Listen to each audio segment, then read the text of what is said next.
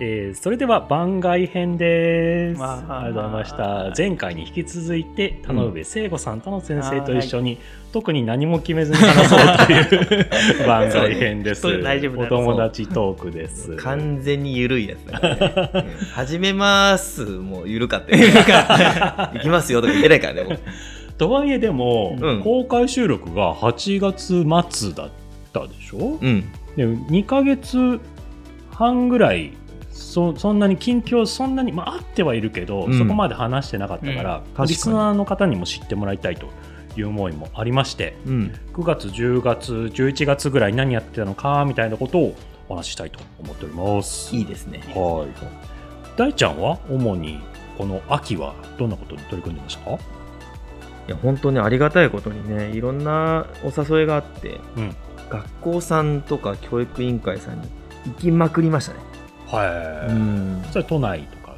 ただに限らず、おもうめっちゃ幸せだったの。もう今カレンダー見てて、もう幸せなんですよ。例えばどういうところとか？あいや、それこそ本当に小学校、中学校、高校。中高もねだって小学校のもともと先生だったから小学校は得意だけどでも中高も、あ、行きます行きます。うん。で、あとは教育委員会ね、内部入って一緒に考えるとかもあるし、だこうなんかね、僕の中ではね、このいろんな職場に行くっていうのは、なんか自分の職場が増えていくイメージがうん。あると。でもやっぱり我々、自走をね、こう目指すっていうのは間違いなく伴走では大事にしてるので、職場になるんだけど結構早い期間で職場を去るみたいななんかそんなね、うん。なんか出会いと別れを繰り返してるそんなえー。1ヶ月、まあ、楽しんでましたね。そんなん言って僕もね、大ちゃんの関わってる埼玉の学校に一緒に行ったのねこのそうなんですよ。あの初めてなんだよね。そうそうそう僕のその現場に坪犬が来るっていうの実はまあ初めてに近いっていうところで新鮮だったな。大ちゃんもあの学校行ったらうん。先生はもちろん用務員の方とかね、あどうもお久しぶりです。全員友達みたいな。めちゃくちゃラフだよね。なじ、そうね、溶け込める力が、すやばいよね。えげつない。やいやいやって嬉しいもん。普通入れてくんないじゃんそうだね。こんなね。うん。い嬉しいよ。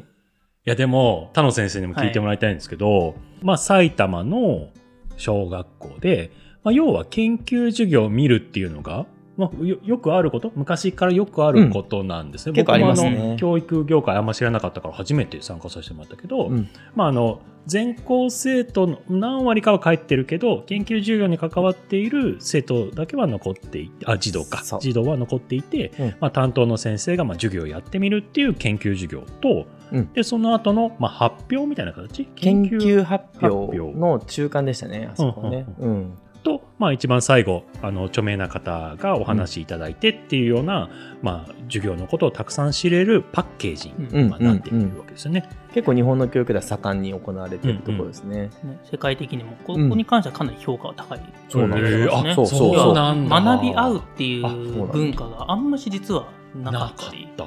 海外ではね。あじゃあ日本のいい部分なわけですね、うんで先生たちがもう遠くは沖縄からも来ててね、うん。すごい学び合う場だったんだけど大ちゃんに託された時間は10分だった。の10分、長い時間の中の。たった10分。うん。その研究発表とその著名な先生がお話しされる間のたった10分だったんだけどその10分で確実に流れが変わったんだよね。なんすなんすね。どどうい。なう。と思って。まずその自分はつなぎ役だっていううん自分の立場を認識しつつ、まあ、具体的に言うとバイアスって言葉を使っていてうんどうやってバイアスを外すかっていうことを、まあ、考えるポイントを作ることによって次の話がこうスッと入ってきたり次の話し合いか先生同士の話し合いをどう活性化していくかっていうことを、まあ、託されてそのために10分間使っていたんだけど、まあ、まず問いの投げ方とか良かったと。であとね表情がいいんだよね。間 間違いない、間違いない。やっぱりその研究授業ってさ、もう先生たちにとってもハーレー舞台だから、まあ、もちろん緊張もするだろうし、まあ、校長先生とか教頭先生も、まあ、そういう公の場だからきっちりこう紙を読んでお話しされる硬い言葉でお話しされるわけじゃないですか、まあ、そういう役割だからね。でも大ちゃんこう出てきた時にさもうちょっとほっとする。別になんかこの難しい言葉をまあ使わんあえて使わないようにしてるんだと思うし使わないしなんかこうあこれぐらいで考えたらなんかみんな幸せになれるかもなっていう雰囲気だけを残して去っていくみたいな感じだったよすげえ10分すげえへー大ちゃんさすがと思って嬉しいな。写真をたくさん撮ってました。嬉しいわで本当大事にしてることを今言ってくれた感じがする。僕あの承認で始まって承認で終わるってもう絶対決めているんですよ、うん、で最初の30秒でここの場にいる全ての立場の方々があ俺は今ここにいていいんだと思えるスタートから入るっていうのは意識してたからすごい嬉しいかも、うん。うん、えどうしよう。嬉しいついでちょっとお今の話でこの前そう自分も大ちゃんの、まあ、ファシリテーターというかいろんなその教育の、まあ、自治体さんとかもだけどそれをやられてるところ初めて10月に見てでこの前の11月もあの茅ヶ崎の松下整形塾のところにあの一緒に行かせてもらってで大ちゃんが結構メインで話す時間まあ結構あったんですけどいやすげえなと思ったのがそもそも最初皆さんが全国から教育長の方々が集まるんですけど最初に普通全体チェックインするじゃないですか、うん。みんな全員同じ場所に集まってはいはいはい。はい今回のはこういうテーマでこういう流れでってはい。普通やるじゃないですか、うん。ないんですよ。まず集まったら じゃあ、まあ、名札つけて、じゃあこちらの方行ってくださいって言って、まあ、それぞれのなんか場所には行くんですけど、まあ、お菓子置いてあったりとか、ただ、特に指示ない。あ。けど、そのままお話が始まったり、雑談というか、自然発生的に始まっていて、でその後に、まあ、緩やかな形で皆さん、ね、お越しくださりみたいなのが、その後で2時間ぐらい経ってからですよね。確か。そうそう、うん、だ普通ないけどなんかそこに大ちゃんの相手を信じるとかその方々きっともうすでに熱を持ち何か伝えたいこと話したいことがあるからっていうところをなんかすごく信じてそれに無理ない形で自然な形は何かなっていうのをいやすっごくいつも考えているな一個もうあと畳み替えていいですか、も嬉しいう嬉しい。伝えたすぎて、あとあと15個ぐらい。まだまだある。えじゃあ1個だけ時間あるから1個だけ言うと、いや、大抵そう、そういう時って研究もそうだし、話し合いとかって硬いじゃないですか。うん。模造紙置かれてて、付箋置かれてて、その時にすげえなと思ったのが、始まる時に多分誰かが一人言ったんですよ。模造紙と付箋が胃が痛くなるなと。うん普通主催者というか、まあ、話し始める、まあ、ファシリだったら、ああ、マジか、ここから始まるのかとか思うじゃないですか。大ちゃんは、よかったなって言って、まず最初にそもそも始まるときに、じゃあ皆さん始めますが、1個だけですかって。こんなこと言ってくださった方いたんですって、うん。模造紙と付箋切り切り、そうですよね、そういうふうに絶対思いますよね。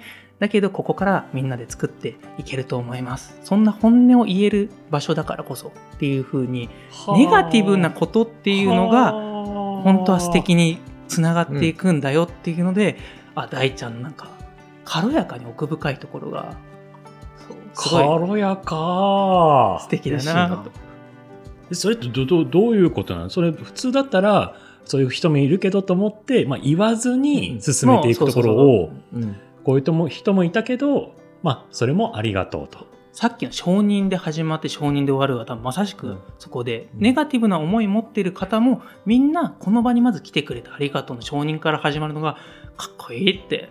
かっこいい。これ嬉しいなこれ。何これ？もう雑談とかで始まってねなんか緩やかにと思ったけど、僕嬉しい会じゃん嬉しい会じゃん僕がこれ。大ちゃんを褒めようの会。褒めようの回だね。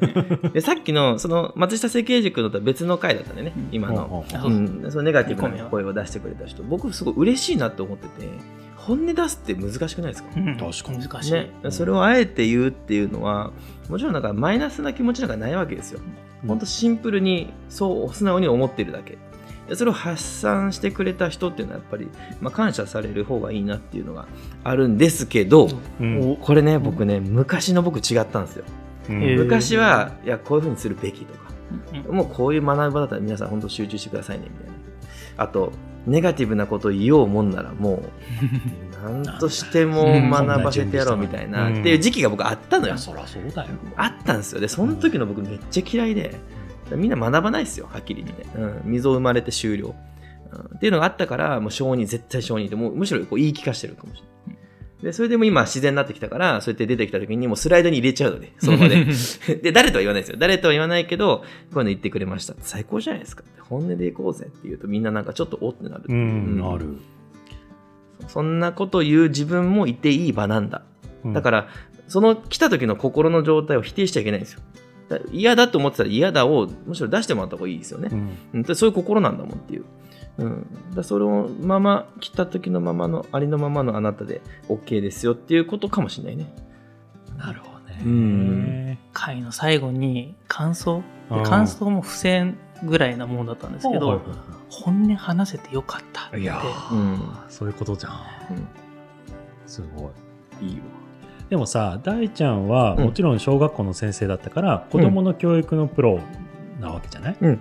で、子供が本音を出していって、まあ、変えていくとか、まあ、それ子供だから自分の感情を持ってたっていいじゃないってすごくよくわかる。うん。その大ちゃんは今大人に対してのもう話がすごく多くなってきて、子供に対してっていうことと大人に対してっていうことと教え方だったり向き合い方っていうのは全く同じなのか違うものなのかそれってどうなんですか？全く同じですね。全く同じ。全く同じ。これ、この前の大学生のに答えようのパート2で出てきたメイムさんっているじゃないですか。うんメイムさんに僕気づかせてもらったんですけど、大ちゃんって全く変わらないんだねって言われたんですよ。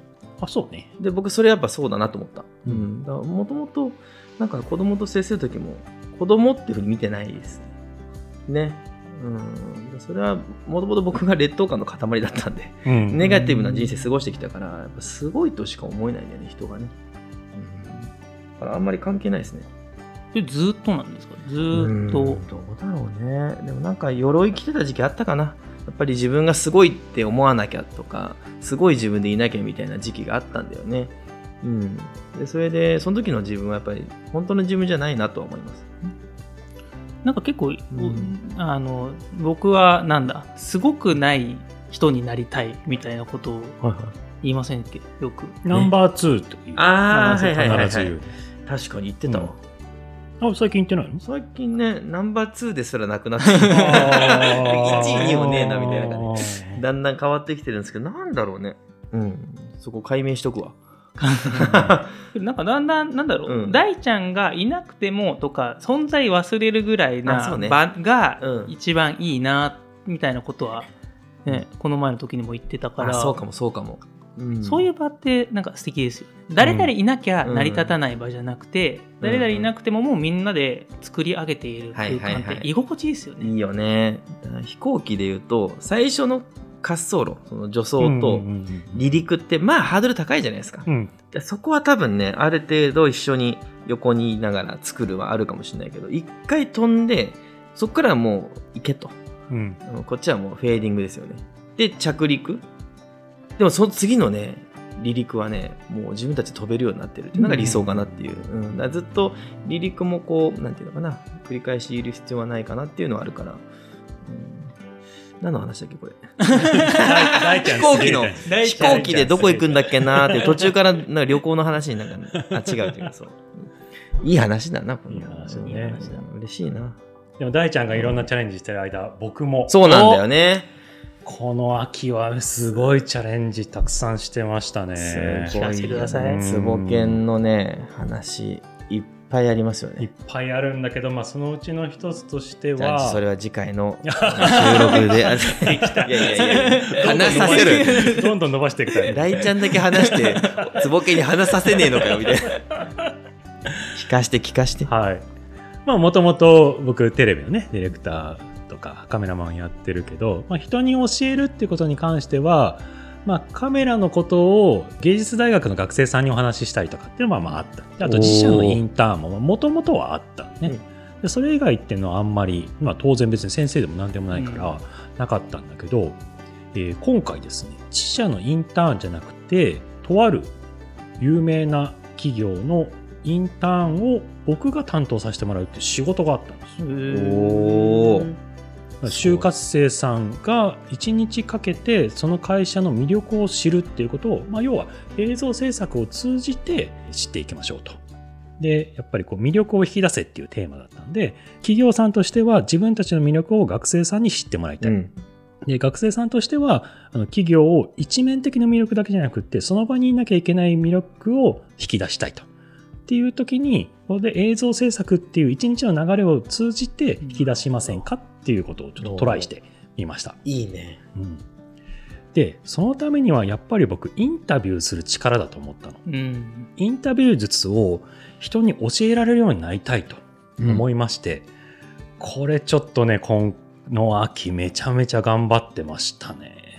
どんな感イじンタビューする力。まあ、まずそもそも自分が仕事としてやっていることだから、うんちゃんとまあ言語化できるというか人に教えられるまでにななきゃいけないなと思って、うんうんうんまあ、ひとまずインタビュー術とか聞く力みたいな本をごっそり買って読むのをまあもう一回やりましたなるほどね。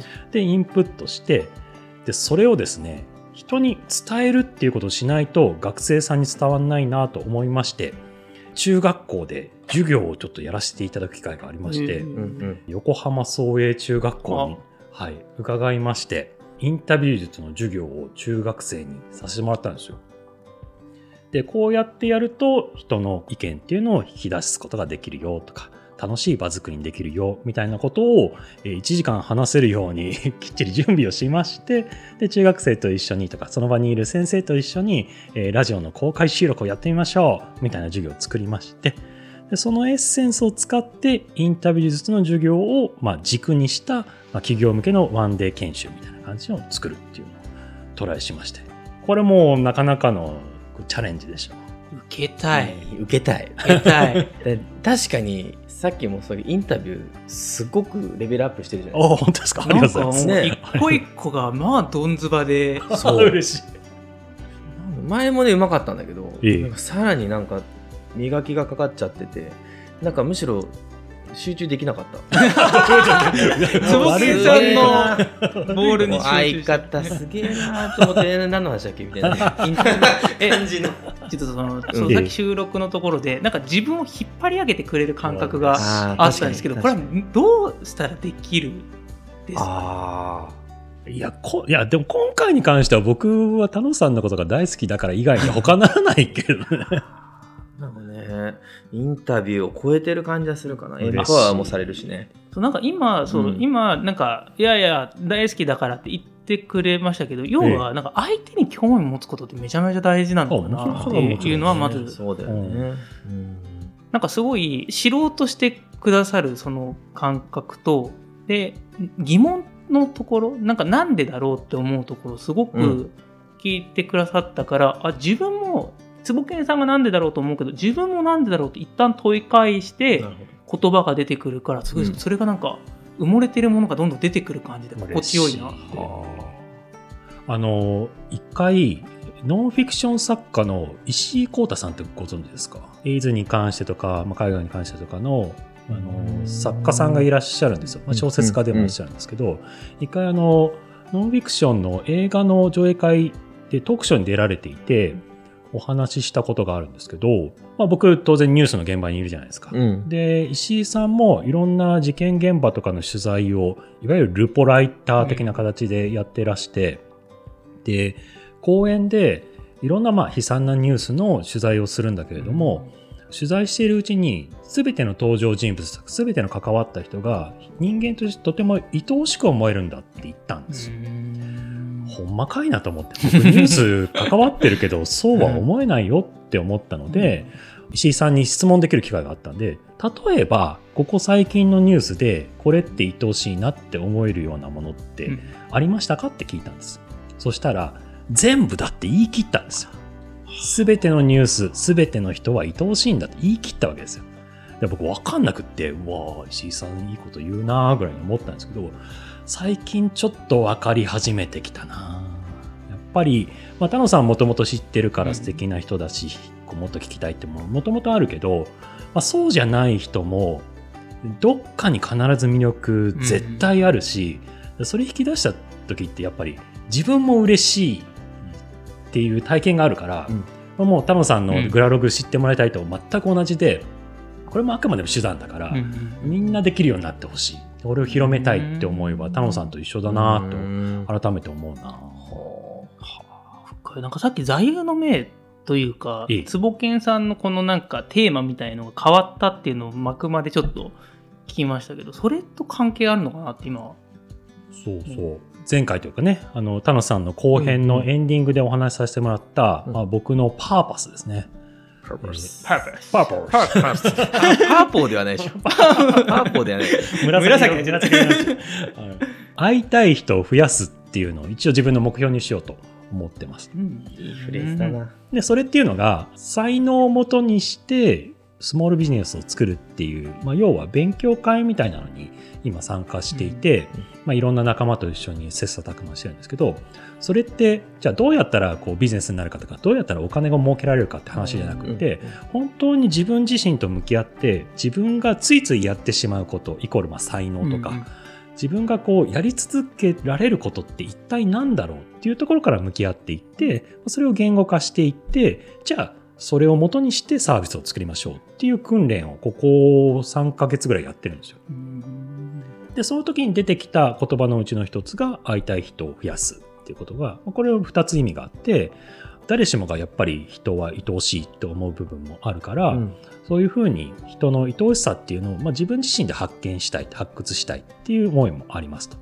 で、あと、まあ、やっぱりそれができるようになったら、やっぱりみんなハッピーだし、会えなかったとしても、会いたい人が世の中にいるって、すごい幸せなことだなって思うから、そういうことができる人を増やしていきたいっていう思いが両方あって、なんで、こう自分がインタビューするスキルを得たいっていうのと、それができる人を増やしたいっていうのと、こう両方で今、考え始めたってところですね。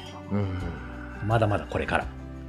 素敵なそしてもう変容がすでにあるっていうね。うん、それがすごいよね。だからまあ、その、田野さんの話と、うんまあ、ほぼ一緒よね。なんか近いね。近いね共通するとこはかなりありますね。うん。って感じ。もがいておりまうす。わーいいわ。素敵な話鉄ぼ犬のね、何回か現場も目にしましたけど、なかなかね、楽しそうだよね。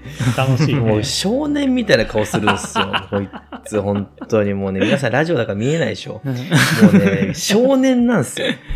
もう楽しそうな顔して。楽しいよね始まる前も、ラジオ始まる前も、よっしゃなんかおもちゃを箱から取り出してるあの少年の顔。バイクね。ゲームをやり出す時のあの少年の顔ですよ。そうね。インタビューの時もそうだよね。こうやって聞く時もね、すっごい楽しそう。な顔楽しい。うんすごい楽しい、ね。これ本当すごいなって、ね。だってこの重たい機材を持って ここ今今こっちの本拠地私の本拠地の方の来ていただいてるんですけどここまで来ていただきセットアップをしここまでお膳立てをしていただいた上で調べてインタビューをしてくれる。すげえと思うけど すげえと思うけど楽しそう楽しそう。ね。楽しい、楽しい。そうなんだよね。でも最近、ボイトレに通ってた経験のある方に言われたんですよ。声って2種類あって、うん。こう頭から出る声と、あとまあ喉で話すようなこう声とはいあると。はいはい。で喉で話しがちの方ってどうしても喉を使っちゃうから、うんこう疲れ喋ってるうちに疲れちゃうんですって。うんでもこうツボケンの声は頭から出ているから、まあ、要はカラオケで歌ってるみたいな状態なんだ。あ 言われたんですだから気持ちいいでしょって言われて。だから僕あの人でしゃ人に喋ってると、どんどん勝手に気持ちよくなる自家発電ができてるっていうことに最近指摘を受けましてなるほどと思って。最高。気持ちいいんだあけど分かる。なんか記録書いてる時同じような感じで。あそうなんじそうだね。そうなんだと思う。言われるんですよ。記録書いてて疲れないのと、うん。だからまあさすがに4時間とかのものは疲れる時もありますけど1時間とか30分とかあのやるやったらやっただけ回復するんですよ。不お思ー議なことに。あそれはでもなんなんで？な何え何が楽しいから。楽しいから。だって目の前であ自分これよく作る時に言うんですけどその1秒前までは書く前の1秒前まではこのようになかったものが目の前にできていく。それをみんなで共有して楽しいって言ってくれたりすげえって言ってこれ以上楽しいことなくない？みたいなっへて思いながらやってるのでもうずっとエネルギーが回復されていくっていう。ーポン楽しい。フレーズ何々何々の流何々のプロフェッショナルプロフェッショナルの。いや本当に初期ってなんか大体みんなそのなんか雑用じゃないけど若手やってねみたいな。あるじゃないですか。違うんですよ。もう楽しいんですよ。なでるほど。だから初期が楽しいと言えて描き出すのが楽しいと言える人増えたら絶対変わるなってね。思う感じ。そういうすごい。これも才能です。才能確定確実に才能。いろんな才能がね、うん。やっぱ人が集まる、さっき会いたい人にって、うん。人がつながることの良さって、こういうなんかう、ん。それぞれのなんか得意なことやりたいことっていうのが結びつけば確一的じゃなくて、楽しい場合になるんじゃないかなって。確かね。に AI は楽しいと思って AI してないから。確かにね。いや、ね本当そうだわ。大ちゃんの楽しい言葉？僕熱中しちゃうはねやっぱ創造的余白中なんだよね。このすごい豊かな余白の中で何かが生まれたり、うん。何か破壊と創造が繰り返されたりする。その豊かな余白？僕創造的余白って呼んでるんですけどその時はもう僕どんどん回復してんだよね。ポケモンセンターでもうずっとピンポンピポポンやられてる時のあの あれがずっとなんだからさっきのほら松下設計塾のねうん北野さんと行ったところなんかはなんかそう創造的余白の最中にもうそれだけで幸せ。でた例えばどう何をしてると自分は何をしてる？自分はなんか回ってちょっと喋ったりとか見てなんかニヤニヤしたりとか 一緒に本気で考えたりとかうん。まあいろいろしてるんですけどうん。もう単純に豊か、うん、決められてない時間でも何かが生まれる時間っていうのは本当に豊かだなっていう。わかる。ね、す僕僕そこかな。もう超楽しい。そこにいるとどんどん元気になる。あもう元気になるてんねてんてれれん。てんてんてれれんですよ本当に。ずっとなってる。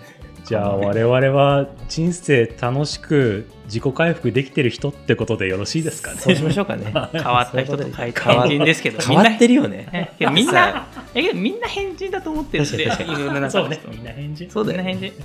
じゃあ変人の3人で飲みに行きますか。行きましょうか。そうタイトル今日決まりましたねこのね。はい。番外編のタイトル、はい。みんな変人。みんな変人。みんいや変人な人がいろんなこと変えていけるんですよね。なるほどなるほど、ね。そうだね。わかりました。楽しい変人でね。楽しい行きたいね、はい。うん、わかりました。じゃあ楽しく飲みに行きましょう。行きましょう。